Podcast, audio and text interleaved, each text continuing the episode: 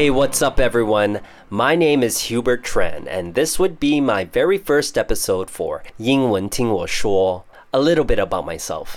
I am your typical CBC, Chinese born Canadian, and I was born in Toronto, Canada. Although my last name is a Vietnamese last name, I am not Vietnamese. I am what they call 越南华侨. Pardon my accent. Uh, my Chinese isn't the greatest. In fact, it sucks. I actually grew up speaking a dialect that's kind of similar to Taiwanese. I grew up speaking Chaozhou.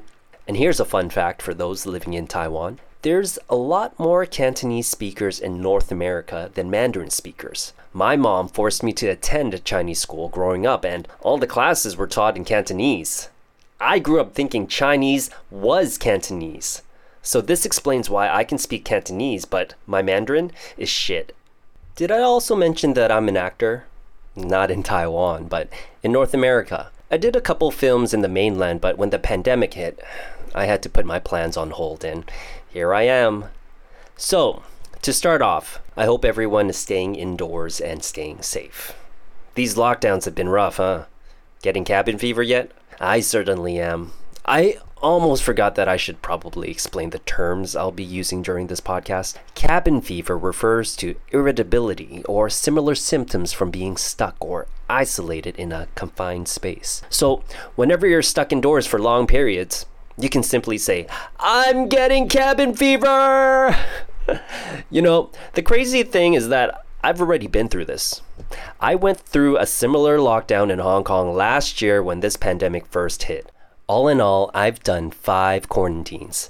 I'm a quarantine expert at this point. In fact, let me provide you with some handy tips for when you need to do any quarantining. Did you know the term quarantine originates from the Italian term quarantena, meaning 40 days? Ships and people on board had to quarantine for 40 days during the times of the Black Plague.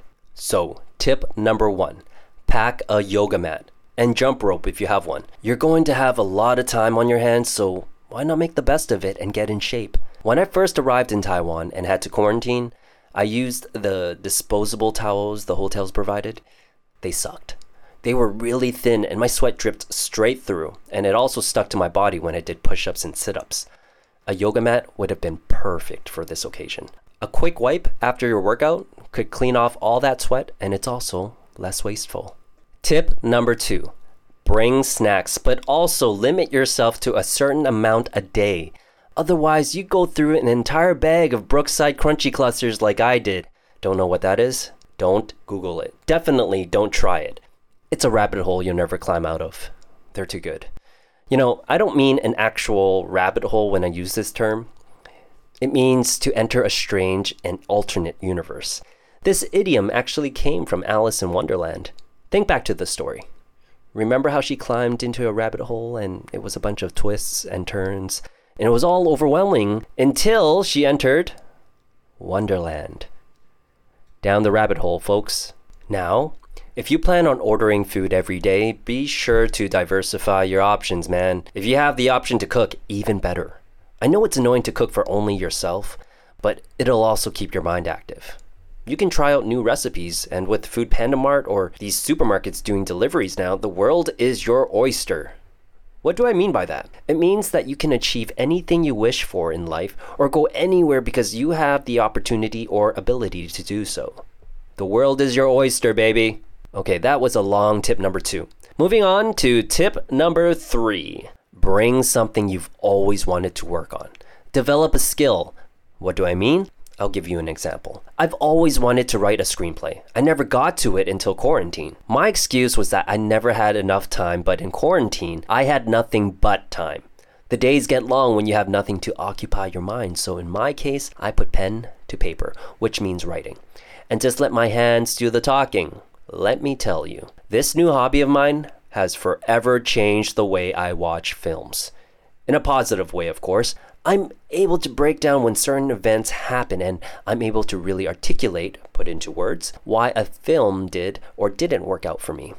The downside to this is that I'm no longer easily surprised by plot twists.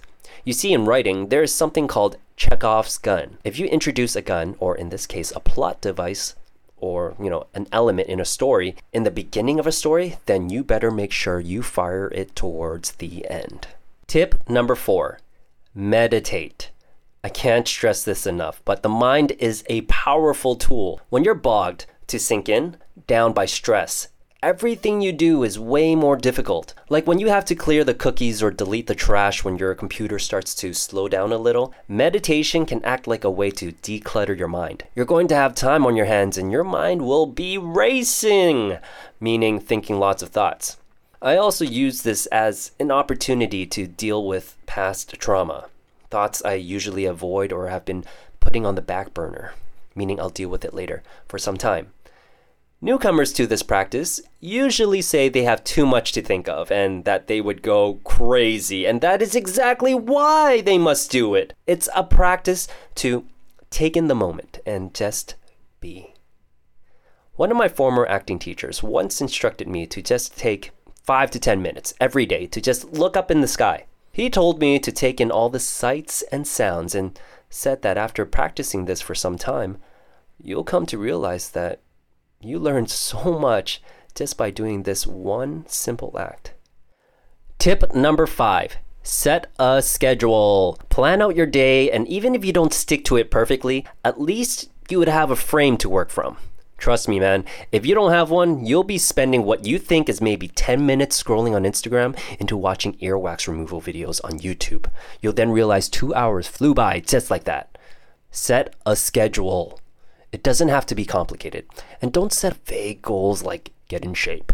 Be specific about what you need to do. For me, it was to write at least one page a day for my screenplay. Once you start, usually you keep going.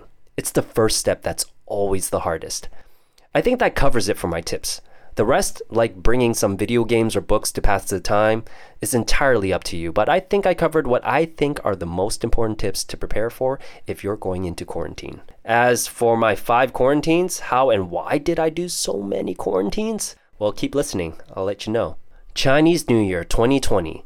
I was living in Beijing at the time, training for a new action movie, when our producer decided to give us the holidays off to do our thing. Instead of returning to Toronto, I decided to go to another place where I spent many formative years. Hong Kong. Formative years means giving or capable of giving form to. So, for a person in their early stages of life, the formative years would be from 0 to 8 years of age. I believe we're constantly growing and changing as we get older, so I used formative years in this context of myself being in my 20s, as I truly believe we're still babies at that age. I also didn't want to deal with the jet lag flying back and forth between North America and Asia, so I decided to stay in Hong Kong. And that's when the pandemic hit. It was still early on, so countries were scrambling to implement a proper strategy, so borders were still open. It was then that I decided to return to Canada to wait things out, naively, tianzhen, thinking it was all gonna blow over in a few months. But even then, I put myself under a self imposed quarantine because my parents are much older. I ate a lot of pizza and watched Kingdom, highly recommended on Netflix. And that concludes quarantine number one. After a few weeks back in Toronto, I realized that things weren't going to get better anytime soon, and with the way North Americans were dealing with COVID 19 at the time, I decided to return to Hong Kong to live with a friend in mid March. That happened to coincide with Hong Kong's first attempt at quarantine measures. If you didn't know, Hong Kong requires everyone who goes through quarantine to wear a tracking bracelet. It's actually pretty neat, and you're supposed to sync it to your phone with an app you're required to download at the airport. I was one of the first people to go through this, so it was still in its early stages. At the time, they had these makeshift, meaning something temporary, paper bracelets that you could easily slip off your wrist. This quarantine wasn't easy as the hotels in Hong Kong were quite small and didn't have much space to work with. I wasn't even allowed to open the window in my room. Quarantine number two. You know, it was weird walking around with luggage in the city. Dragging a luggage in the city most likely meant that you were a recent traveler, so many eyeballs were focused on you you were kind of treated like a pariah. A pariah pretty much means an outcast from society. And after a few more months and all my jobs being delayed indefinitely, I started to get depressed and contacted a friend in Taiwan. Here's our conversation. How's life over there? Any job opportunities? She says, Yeah, want to come? I say, Hell yes. Quarantine number three, Taipei. My third quarantine in Taiwan ended up being pretty sweet. I had a nice big room to work with and had three square meals served to my door each day. A square meal means a substantial, satisfying, and balanced meal. I was also in bubble tea heaven, so I'd order the occasional snack every so often.